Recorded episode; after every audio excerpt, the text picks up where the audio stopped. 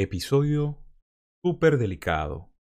Una nueva secta sexual ha aparecido. Quédate conmigo para que te enteres de qué se trata. Participate Podcast es producido por The Film By. Sean todas y todos una vez más a Participate Podcast. Antes de empezar, www.estebanrafaeljr.com. Allí todas mis redes sociales, artículos, eh, videos, podcast, todo. Arroba Esteban Rafael. Todas mis redes sociales. Si estás en YouTube, suscríbete, activa las notificaciones. Sígueme en Spotify, sígueme en, en Apple Podcast. Para el día de hoy, algo un poco apartado de la política, eh, se trata de algo un poco más cultural.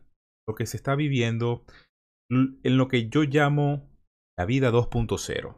¿Cómo se trasladan viejas mañas de hace décadas a lo que llamo yo la nueva vida virtual? El Internet, redes sociales de hoy vamos a hablar de una nueva secta sexual, un nuevo culto sexual. Vamos por partes, vamos por partes. Eh, hace dos días, a través de las redes sociales, vi un video de una eh, influencer, llamarla así. Influencer, me imagino que tiene su canal de YouTube, me imagino que tiene, eh, la vi a través de Instagram y debe tener otras redes sociales, por supuesto. Es una influencer, que bueno, para nada es un contenido al que yo consuma, pero sí se está dando a conocer a través de algunas denuncias, porque las denuncias no tienen nada que ver con su contenido. Es alegre, su contenido es de risa, me imagino. Viaje, no averigüe más allá contenido. Pero sí sé que es una persona reconocida en México. Y por el hecho de ser reconocida en México, al levantar cualquier tipo de denuncia de este tipo, por supuesto, hay que poner atención. Ya nosotros habíamos visto anteriores episodios acerca de lo que era el estupro y toda mi opinión acerca de lo que se tenía que hacer en ese momento con ese, eh, con ese escritor venezolano que terminó en una tragedia. Esto no aguantó la presión, eh, se declaró culpable, que fue una situación muy distinta a la situación que vamos a ver el día de hoy.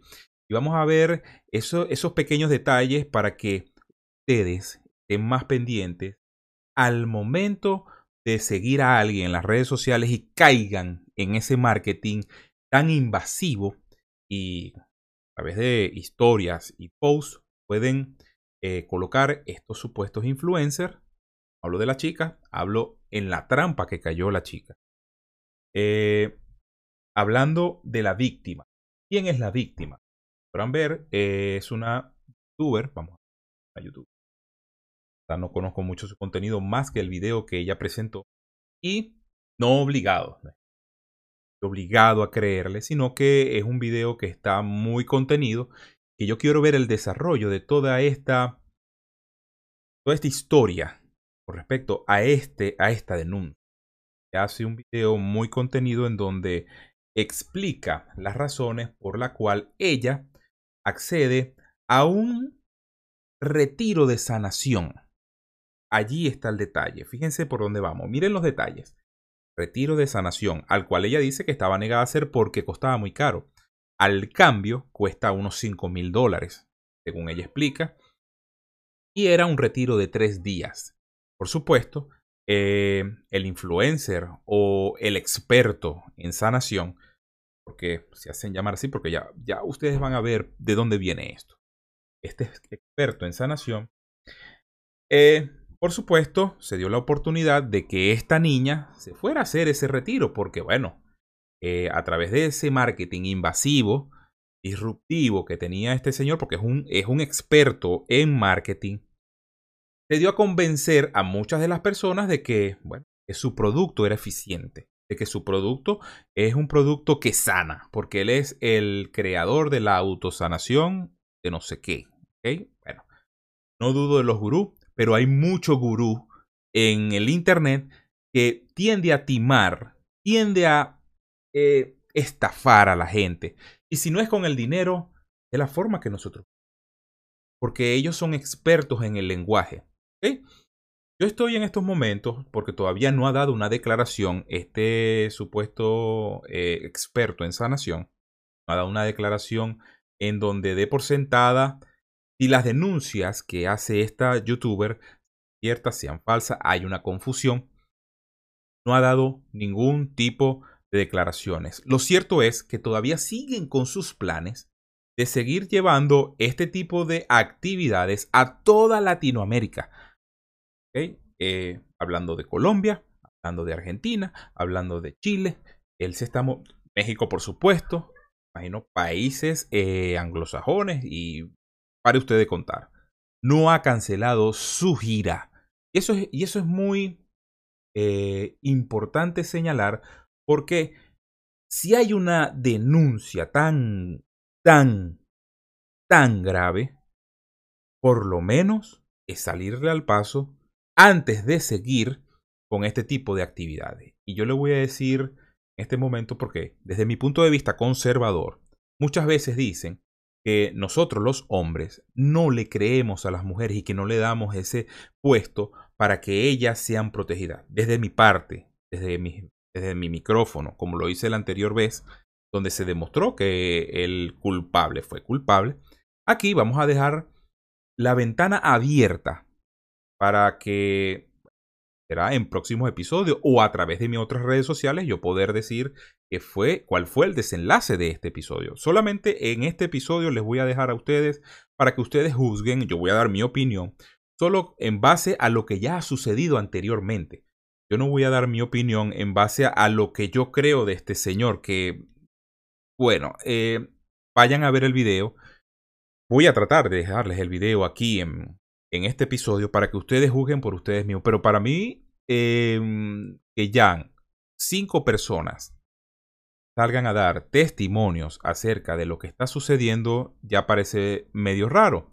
Y ciertas actitudes que tiene este sanador de em, sentimientos, porque al parecer en su Instagram convence muy bien de que él da los, él da el servicio, que él eh, dice dar. Maire Wink. Para que ustedes, bueno, vayan y juzguen ustedes. Eh, espero que esto no se convierta en un caso en donde em, sea una denuncia falsa. Que no creo.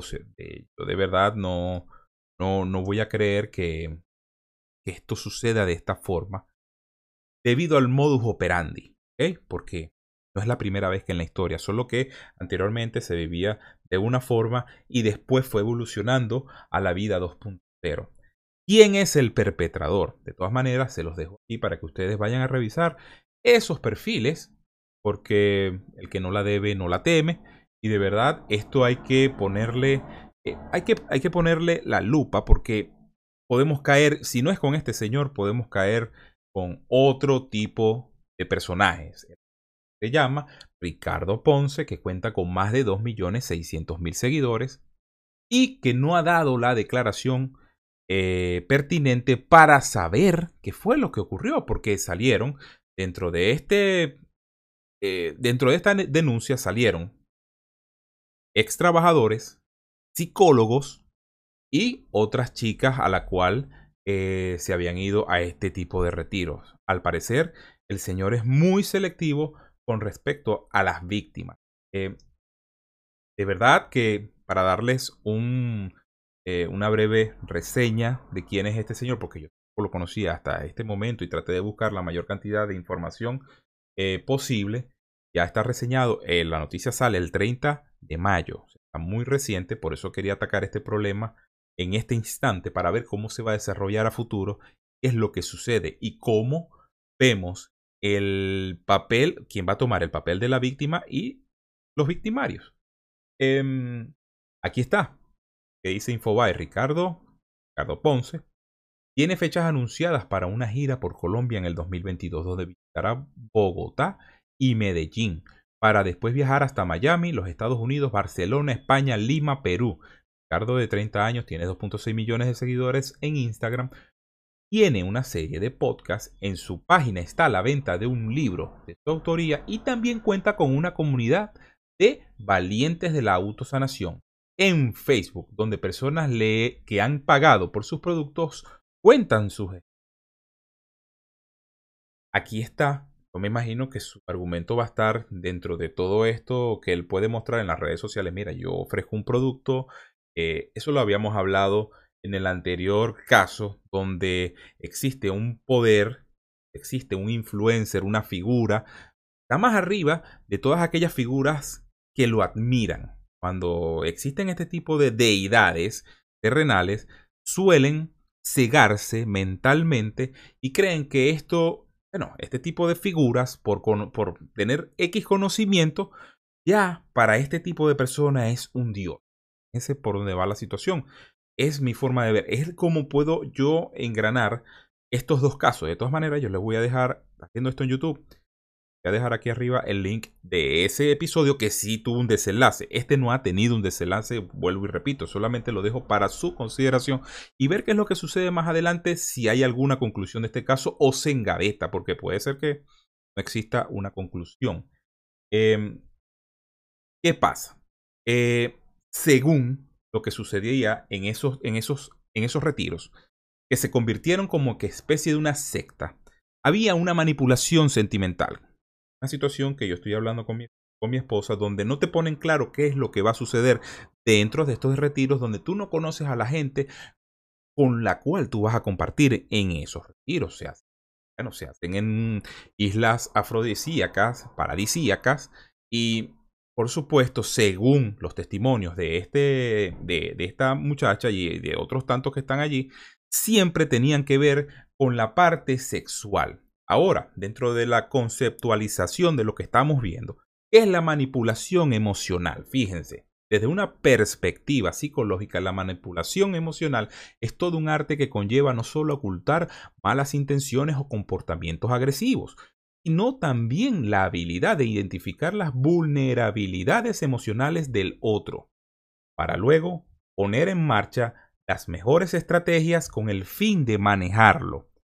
Según el testimonio, mm, el señor era un experto en manejar las emociones porque existían tres días de este retiro en donde él emocionalmente te degradaba, te, llevaba a un estado donde emocionalmente eras muy manejable, e, e, e, eres emocional, porque claro, en estas sesiones llorabas, en estas sesiones eh, gritabas, todas tus emociones estaban a flor de piel y cuando un ser humano está en esa posición es muy susceptible a cualquier ataque, es muy susceptible a cualquier tipo de abuso. No es primera vez que sucede y vamos a seguir viendo este caso. Fíjense, eh, ya una vez conceptualizado, les voy a mostrar un testimonio. Solamente un testimonio porque el video es de 50 minutos. Vayan a verlo. Eh, ya les di la dirección. Es Maire Piso Wink W-I-N-K en Instagram. Y el primer video que se van a encontrar es ese. yo creo que la tipa vivió, la señorita vivió un, por supuesto, una temporada de depresión. Y se lo digo porque el abuso, el abuso de poder, el abuso emocional, no solamente lo viven las mujeres, también los hombres, solo que los hombres lo manejamos de otra forma. Yo viví un abuso eh, de poder abuso emocional, solo que yo lo manejo de otra forma, por obvio, las características que de repente por las cuales un hombre está configurado y por supuesto eh, al ver una mujer que está configurada generalmente, para no generalizar a todas las mujeres, no todas reaccionan de la misma forma, pero siempre son más sensibles, siempre más hormonales. Entonces, fíjense este eh, testimonio muy grave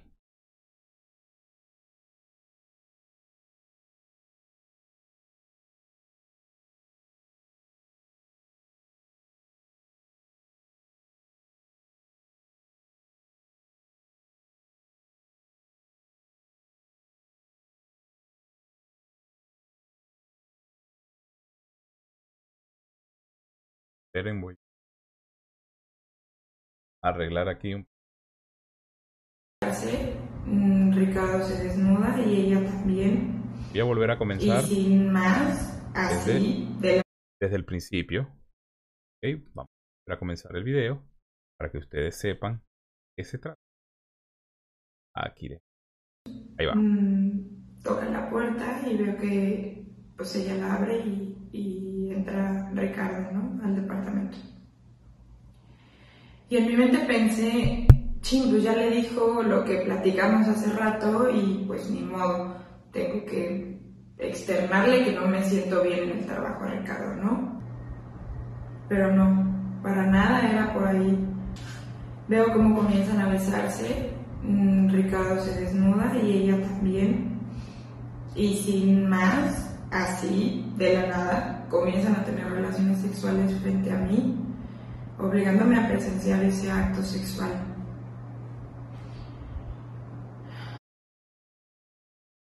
Allí se ve, por supuesto, cómo esta empleada, Paola Campo, vio esa experiencia.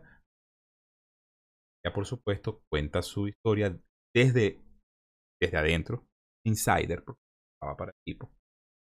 Parece muy grave que las acusaciones sean tomadas en cuenta y se tomen las respectivas investigaciones para llegar al fondo de este asunto preocupa porque todos los hombres salimos de alguna forma perjudicados con la actitud de esto, este tipo de personajes que no tiene nada que ver con un ser humano.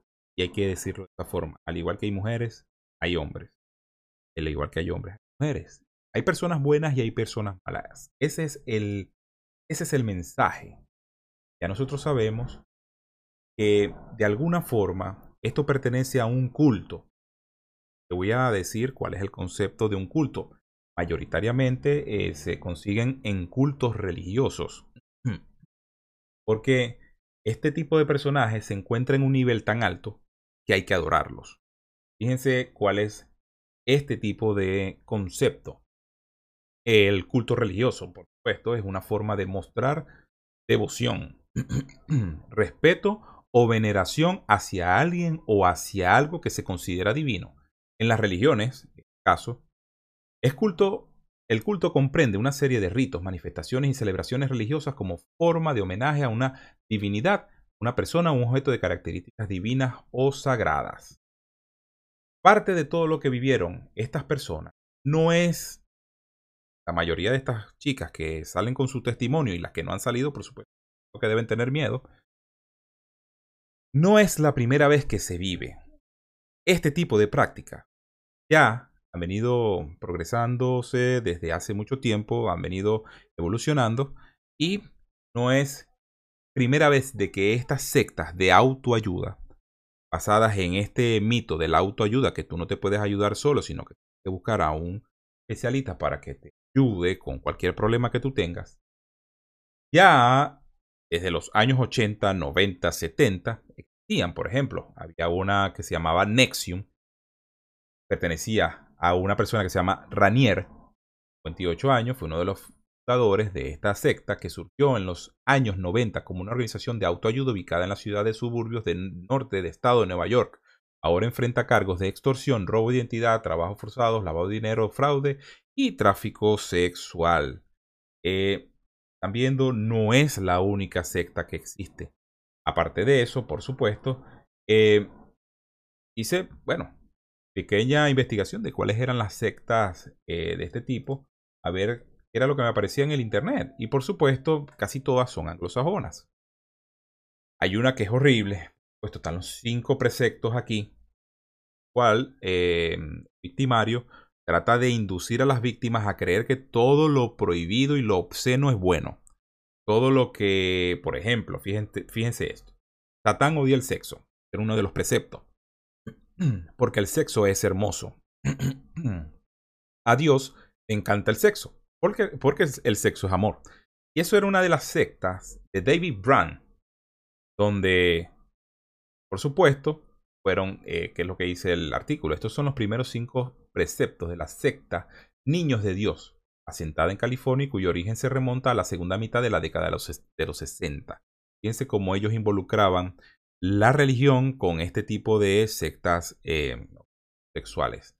Eh, el Nexium, que ya, ya, le habíamos hablado, que también estaba involucrada una actriz llamada Alison Mack, para que ustedes vean que no son todos hombres, actriz de televisión cuyo papel más destacado fue en la serie de Smallville. La otra que se llama El culto de Colin Batley, Dice, eh, esta es de Reino Unido, con cuando, por ejemplo, el Pacífico país de Gales, la Gran Bretaña, recibió la estremecedora noticia en 2011 de la existencia de un culto precedido por Colin Batley, quien vestido con sotana obligaba a mujeres y menores de edad a participar en maratones sexuales como él, con él como protagonista. Bueno, van a YouTube, ven la foto del tipo, tampoco era, bueno, un Brad Pitt, ¿verdad? Estaba, la gente llega a un nivel tan, tan, eh, llega a un nivel tan extremo en el éxtasis por la adoración de ciertos personajes que no ven ni siquiera a quién están adorando. Tiene, obvio, una cara de psicópata. Se ve de, muchas formas que no era una persona totalmente confiable y por supuesto, bueno, logró establecer una secta. Hay otra que se llama The Fellowship of Friends.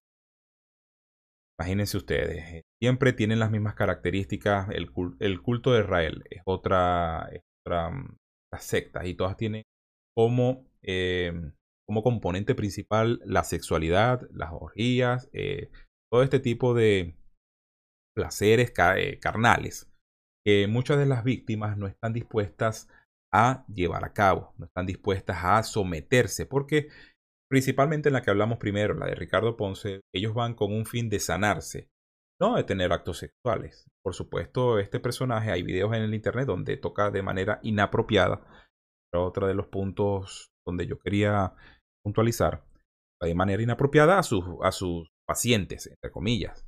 Eh, por supuesto, sin ningún tipo de consentimiento, sin ningún tipo de permiso, pero este es un caso que se va a desarrollar. En base a estos antecedentes, vamos a ver qué es lo que va a hacer a futuro.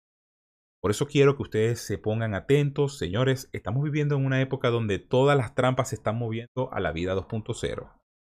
La vida 2.0 puede incidir sobre más víctimas porque la que está hablando en estos momentos son unas sectas que son locales. Ahora, con este mundo tan conectado, para no decir globalizado, pueden existir muchas más víctimas.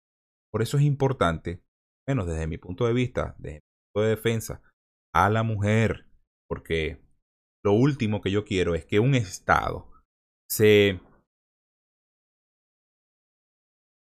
se corone con la tarea de legislar en función a esto si nosotros como sociedad civil podemos organizarnos, si nosotros como sociedad civil podemos comentar este tipo de, de, de, de horrores hay que decirlo, estos tipos de horrores, porque ya violan la individualidad y la libertad de un individuo porque están siendo manipulados.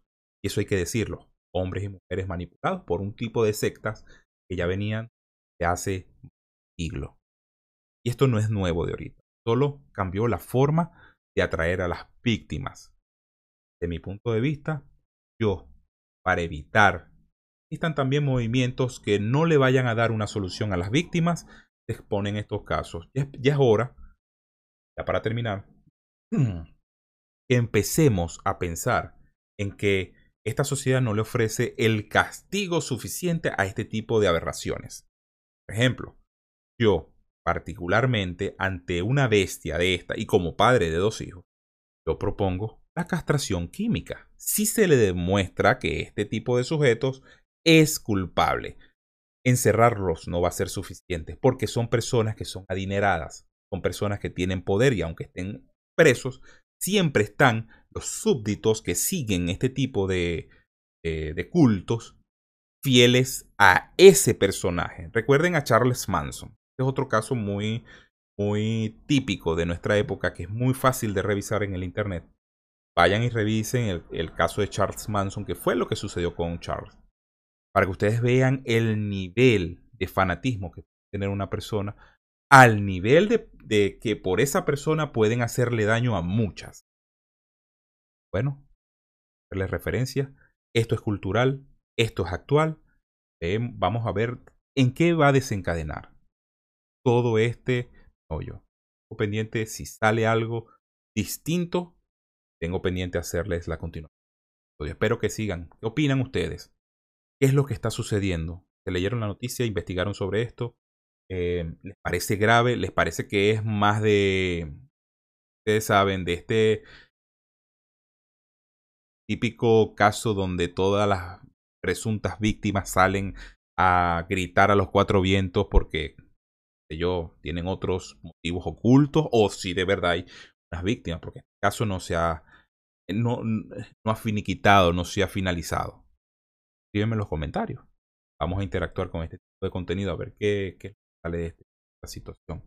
Espero que salga todo para bien y que si hay algún culpable se castigue, porque de eso se trata.